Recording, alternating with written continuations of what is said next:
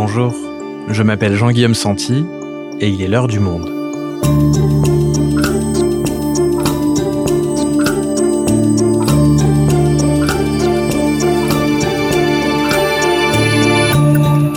Aujourd'hui, comment la chanteuse Dua Lipa est-elle devenue la diva pop d'un monde plongé dans l'épidémie de Covid-19 À seulement 25 ans, et alors que toute l'industrie musicale est à l'arrêt, la jeune Britannique s'est imposée en tête des charts et a changé de statut avec un album sorti en plein premier confinement. Comment a-t-elle transformé cette période de crise inédite en aubaine? Qui est-elle et comment expliquer la place que son parcours et ses origines kosovares ont dans son succès? Aurélien Autonnet, journaliste au service Culture du Monde, a écrit une longue enquête sur l'artiste dans M, le magazine du Monde. Il nous raconte. Dua Lipa, la diva pop du confinement, un épisode produit par Cyrielle Bedu, réalisation Amandine Robillard.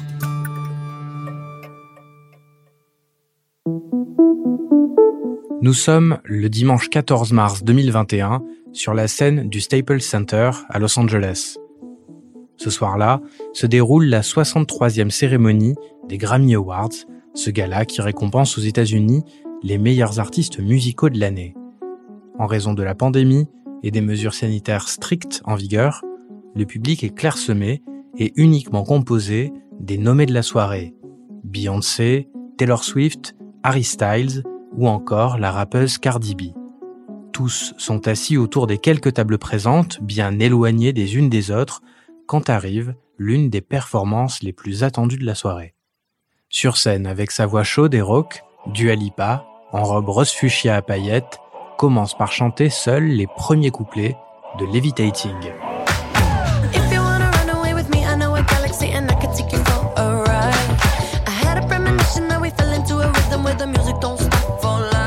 Très vite elle enchaîne, changement de tenue, arrivée de danseuse pour finir sur une performance chorégraphique très soignée de son tube Don't Start Now.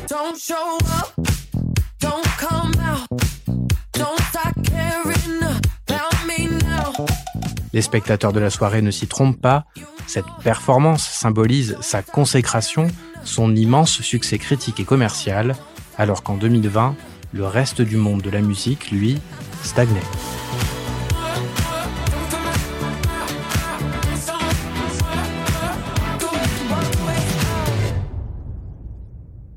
Aureliano, tu as écrit une enquête sur Dualipa euh, pour M, le magazine du Monde. Déjà, qu'est-ce qui t'a donné envie de t'intéresser à cet artiste? D'une part, c'est son succès euh, phénoménal, euh, un succès qui a lieu dans des circonstances extraordinaires. Son disque sort en plein confinement, durant la plus grande pandémie depuis la grippe espagnole, et il est numéro un presque partout. En deuxième lieu, c'est un profil extrêmement atypique pour une vedette de son envergure, puisqu'elle est européenne, elle est britannique, et elle a des origines kosovares, un tout petit pays. Tout ça fait qu'il y a un sujet. Et donc son album, tu viens de nous le dire, euh, Future Nostalgia euh, cartonne. C'est son deuxième album. Ça veut dire que quand même, au moment où elle le sort, elle n'était pas complètement inconnue. Non, il y avait un, premier album qu'elle avait sorti en 2017 qui s'appelait Dua Lipa et qui avait déjà rencontré un beau succès, notamment avec le clip d'une chanson qui s'appelle New Rules. Qui avait totalisé 2,4 milliards de visualisations sur YouTube. Donc, elle avait déjà une belle renommée, mais Future Nostalgia va, euh, d'une certaine manière, être l'album de la consécration et l'installe sur la, la première marche du podium euh, pop. Et alors, quelle est la tonalité de ce deuxième album? Et avec le recul, pourquoi est-ce qu'il a tant marché à ce moment-là par rapport au premier Doualipa, euh, elle prend un grand risque. Elle va avancer la sortie du disque. Il a été victime d'une fuite sur Internet et donc elle décide avec son management de le publier en mars au lieu de la mi-avril.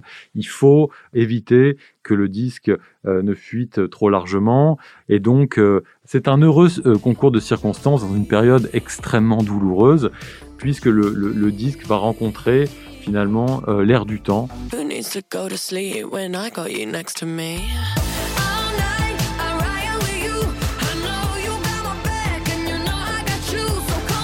C'est un disque très très pop, euh, très très joyeux. alors qu'on est dans une période extrêmement morose, extrêmement sombre. Et je pense que ces bulles de légèreté, euh, cette manière de léviter, euh, de défier la gravité ambiante, eh bien, elle va faire du bien, notamment aux jeunes hein, qui sont euh, cloîtrés chez eux. Il n'y a plus d'école, il n'y a plus de fac, il n'y a plus d'université. Et sur les réseaux sociaux, on va pouvoir écouter Dua Lipa danser sur sur ses chansons, s'échanger des chorégraphies sur TikTok par exemple, cette plateforme qui va être une vraie rampe de lancement pour elle. C'est un, disque très clairement influencé par la musique disco, et je pense qu'il y a quelque chose d'un peu rassurant de retrouver des sonorités assez euh, identifiées. Dans un moment où on est en pleine incertitude, euh, on est confiné, on a un virus qui déboule, et eh bien voilà, là, euh, Dua Lipa nous offre quelque chose qui rassure. Alors je me souviens bien, à titre personnel, de la sortie de cet album que j'ai écouté beaucoup de fois pendant le premier confinement, pendant cette période très particulière. Et je m'étais dit en effet que c'était euh, de la pop, comme tu dis, un peu solaire, pailleté, très feel good, euh, dont on avait besoin effectivement à l'époque. Euh, la question que je me pose, c'est comment expliquer qu'elle a été l'une des seules à exploiter ce filon quelque part de la musique de réconfort dans une période très sombre? Il faut avoir en tête qu'aujourd'hui, l'essentiel des revenus est procuré par les concerts. Or, euh, dans une situation comme celle du printemps dernier, les concerts sont évidemment tous annulés. Et le disque, la sortie d'un disque, c'est d'abord une rampe de lancement, un tremplin pour vendre des tickets de concert. À quoi bon sortir un disque s'il n'y a pas de concert dans la foulée, donc pas de revenus euh, à engranger? Autre facteur, on se rend compte très rapidement que le, streaming, euh, c'est-à-dire l'écoute en ligne des morceaux, qui est devenu le mode de découverte dominant de la musique, eh bien le streaming, euh, il baisse étrangement parce que la plupart des gens en fait écoutent euh, la musique sur leur trajet pour aller au travail, pour aller à la fac, pour aller à l'école. Et comme il n'y a plus de trajet, eh bien on écoute moins de musique, on est chez soi, on fait autre chose. Et donc euh, euh ce faisceau de, raisons explique pourquoi dans les grands labels, ce qu'on appelle les majors, on joue la carte finalement de, la prudence, on temporise, on, se, on attend des jours meilleurs pour sortir des disques qui sont prêts. Hein. Et Dua Lipa, finalement, est l'une des seules à, sortir son disque à ce moment-là, quand bien même la tournée qu'elle avait prévue, qui devait commencer en avril à Madrid, est, est annulée. Et donc cette sortie, tu nous le disais, elle est due initialement à un concours de circonstances dû au piratage de son album, mais une fois qu'elle prend cette décision de sortir cet album-là euh, aussitôt, dès mars, elle va exploiter euh, le filon pendant toute l'année qui suit. Elle va surtout se mettre au travail sur euh, deux chantiers. Un album de remix qu'elle va sortir euh, dans le courant de l'été et euh, une performance de live stream, comme on dit en anglais, c'est-à-dire un concert euh, en direct, mais en ligne, qui va battre lui aussi un record. Hein, 5 millions d'internautes vont se connecter en novembre à Studio 2054, c'est le nom de ce, de ce spectacle qu'elle donne. C'est une référence à une boîte de nuit mythique. Le Studio 54 à New York. Exactement. Aujourd'hui, on supplie, on crie, on pleure pour entrer dans des discos du style du Studio 54. On supplie parfois pendant toute la nuit, car ici l'entrée se fait à la tête du client. Qui symbolise d'une certaine manière l'âge d'or du disco, cette influence majeure euh, du disque de Dua Lipa, Future Nostalgia. Elle va donc euh, solliciter de, très grands noms hein, euh, de la pop, Madonna par exemple pour l'album de remix, ou Elton John ou Kylie Minogue pour le spectacle Studio 2054 qu'elle donnera en novembre sur Internet. Aureliano, une fois que tu as décidé d'enquêter sur ce succès euh, hors norme dans une période donc très particulière, comment est-ce que tu t'y es pris pour euh, préparer ton article? Doualipa, euh, il y a tout un tas de filtres et de négociations à, mener avec cet entourage qui est qui est très très très garni. Il y a des managers, il y a un label, il y a des stylistes, il y a des maquilleurs, parce que il y a non seulement l'interview, mais il y a aussi euh, les séances photos. Euh, quand on, on, décide de consacrer euh, une dizaine de pages et une couverture à un artiste, la condition c'est aussi de pouvoir le photographier. Dès le printemps, on commence à proposer cette opportunité à son entourage. Ils sont intéressés, très clairement mais ça va prendre du temps. Pourquoi? Euh, D'une part parce que c'est compliqué de organiser une production photographique en pleine pandémie, donc ça va être euh, décalé, reporté euh, dix fois. c'est un record dans l'histoire du magazine.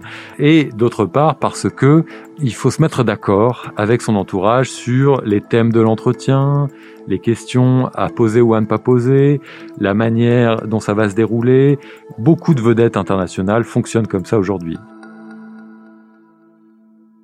Tu parles d'une dizaine de relances, donc en tout, entre le moment où tu décides de faire l'article et le moment où tu peux l'interviewer, il se passe combien de temps? Un an, un an d'attente. Alors moi, pendant un an, euh, il faut bien avancer, donc on va faire ce qu'on appelle une enquête d'entourage dans le jargon euh, des journalistes, c'est-à-dire interroger des proches, que ce soit euh, sa famille, des collaborateurs musicaux ou marketing, c'est-à-dire essayer de comprendre comment elle a pu, en quelques années, devenir l'une des reines de la pop. Alors justement, comment est-ce qu'elle a fait pour devenir l'une des reines de la pop? Quel est son parcours? Alors, Dua Lipa, effectivement, elle naît en Angleterre, à Londres. Hein. Elle est anglaise, euh, mais ses deux parents sont kosovars. Ils font partie de la diaspora qui va quitter ce qui n'est pas encore un pays indépendant, ce qui fait partie de l'ex-Yougoslavie au début des années 90. Il quitte le Kosovo, cette province, en 1992, une province qui est euh, à la veille d'un terrible conflit avec euh, la Serbie. Et donc, euh, ces deux parents vont retrouver une grande partie de la diaspora euh, kosovare dans le quartier de Camden à Londres. Et ils vont continuer à fréquenter toute cette diaspora. ils vont vivre de petits boulots, travailler dans des restos. Et le père va fonder un groupe de rock qui sera très important dans l'histoire du Kosovo, puisqu'il va fournir une des ballades qui, qui sera un des symboles de ces années terribles pour ce peuple.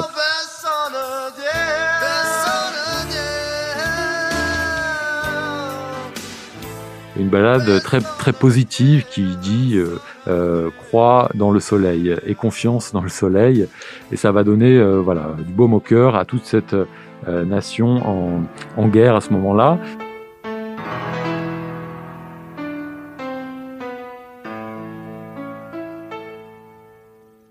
Et est-ce qu'il y a d'autres personnes dans sa famille qui ont une importance pour elle? Son grand-père paternel, évidemment. C'est euh, vraiment une personnalité euh, phare euh, dans ce petit pays qu'est le, le Kosovo. Il a dirigé l'Institut d'histoire du Kosovo. C'est un historien. Et quand la guerre éclate, les Serbes vont lui demander de réécrire l'histoire. Il refuse. Il se barre. il va fonder un institut parallèle d'histoire.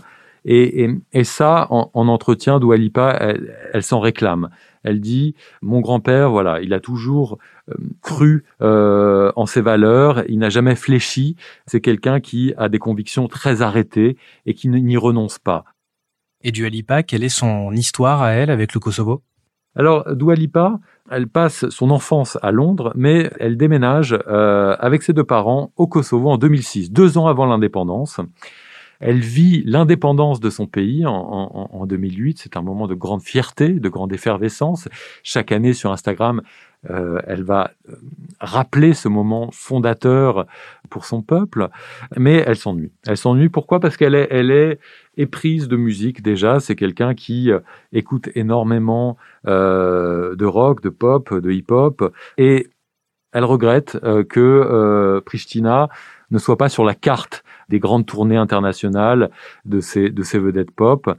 Et elle qui veut déjà se lancer dans la musique, elle est très précoce, elle demande à ses parents, à, à 15 ans, de pouvoir retourner à Londres et d'y vivre seule.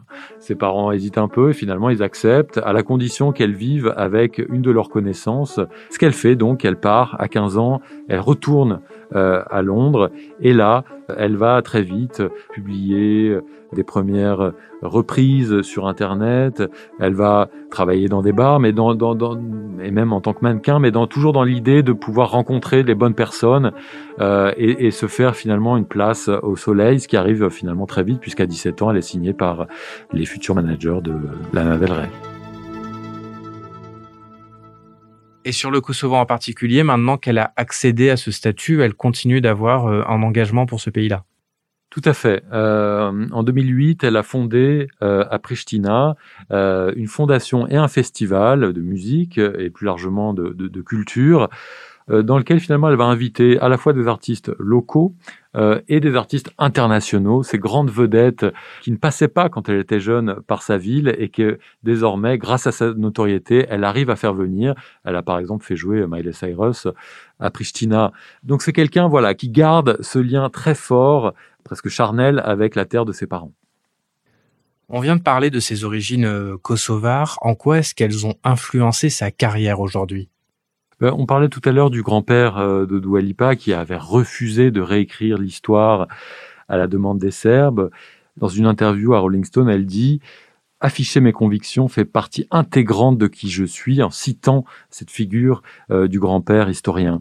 Et c'est vrai que euh, n'a pas peur de s'engager. Elle va très clairement affirmer son opposition au Brexit, son soutien à la Palestine, son soutien à une figure marquée très à gauche, comme Bernie Sanders par exemple aux États-Unis. Euh, bref, c'est quelqu'un qui prend des risques. Euh, elle va d'ailleurs utiliser une, technique très en vogue aujourd'hui qu'on appelle le featuring, c'est-à-dire collaborer avec un autre artiste sur une même chanson. Euh, et cette arme, elle va en faire un instrument féministe. Je m'explique. Longtemps, euh, euh, le featuring, c'était finalement un, un, un moyen d'inviter euh, une voix, euh, quand on est un producteur, sur son morceau. C'est quelque chose qui est né dans le, dans le milieu euh, rap, dans le milieu électro, des milieux plutôt masculins. Et donc, ça, ça servait plutôt à mettre en valeur soit des rappeurs, soit des producteurs, mais c'est-à-dire plutôt généralement des hommes. Euh, ou alors quand c'est une femme, c'est une femme qui va plutôt se retrouver dans une situation d'assujettissement, pas forcément dans une, une position d'émancipation euh, et de pouvoir. Une des premières à faire changer euh, la, la, donne, c'est évidemment Beyoncé, Rihanna. Les premiers featuring, on va dire, très féministes vont être à ce moment-là. Mais Dua Lipa, elle va accentuer cette dimension, elle va multiplier les, les duos avec d'autres chanteuses de toute génération et de toute euh, provenance. Il y aura Madonna, qui est un, un, un modèle d'empowerment, comme on dit pour beaucoup de, de, chanteuses euh, de la génération de Dua Lipa, mais en France, quelqu'un comme Angèle, qui est belge, mais, mais qui chante en français sur ce titre euh, Fever, qui est numéro un depuis sa sortie à l'automne dernier euh, sur tout le marché francophone.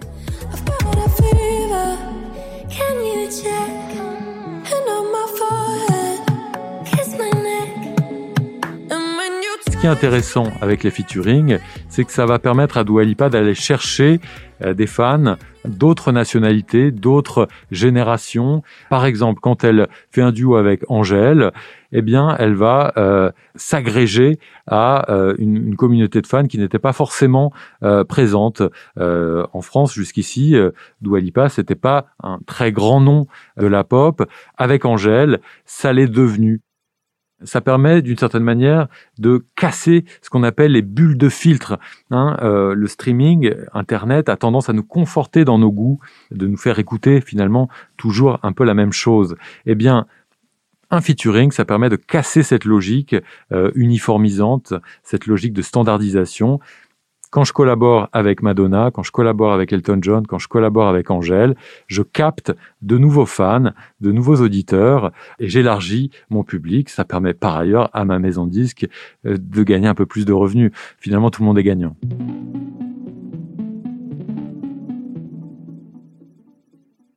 On a vu Aureliano que Dua Lipa était euh, assez engagé pour une artiste de sa stature internationale. Quand on est une, vedette comme elle aujourd'hui, est-ce que c'est quelque chose de risqué? Quand on est une vedette de sa stature, on a plutôt tout à perdre d'afficher ses convictions. Euh, on risque de froisser une partie de son public. Et donc, euh, mieux vaut, d'une certaine manière, si on ne pense qu'en termes marketing, se taire, chanter et se taire. Elle, euh, non. Ma non troppo, comme on dit en italien, mais pas trop. Oui, s'engager en prenant des précautions sur des sujets précis et porteurs euh, qui ne risque pas de s'aliéner une trop grande partie de son, de son auditoire. Merci Aureliano. Merci Jean-Guillaume.